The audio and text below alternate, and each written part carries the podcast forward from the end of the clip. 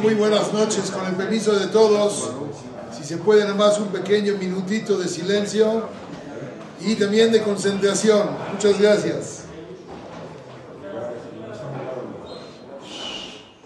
Cuando vienen invitados a casa de una persona, sin embargo, esos invitados cuando comen, desafortunadamente no dicen verajá. ¿Se les puede poner de comer, sí o no? Al fin y al cabo, una persona que le da a alguien de comer y no dice verajá, la Gemara no le da el mejor término a la persona que come sin decir verajá. Pero yo qué culpa tengo, yo los invité, ¿para qué los invitas?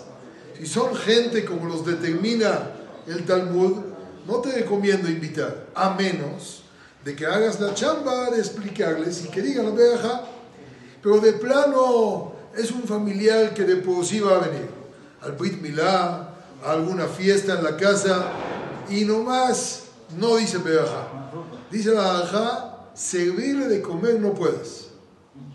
Ponerle la comida que él se sirva, allá él. Por lo tanto, digamos, cuando hacen algún este, rey, algún darush, y hay verajot, y mucha gente en vez de entender que es Leilu Nishmat, es Leilu la panza, empiezan a comer, sin decir verajá. ¿Hizo bien el que hizo la seudá o no?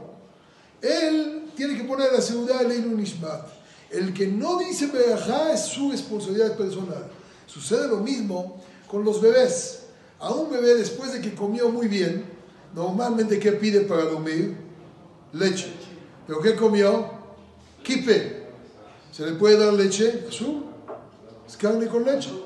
El niño comió carne, no le puedes dar leche. Pero si él toma la botella sola, yo se la puedo dejar y que él la tome.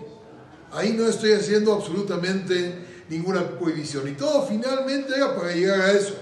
Pero si también tenemos adultos mayores con el mismo problema, vale la pena enseñarles que dejen de ser niños y sean adultos, que empiecen a decir verajá antes de comer y que se paguen entre carne y leche para que no tengamos con ellos este tema. Muy buenas noches. y muchas gracias.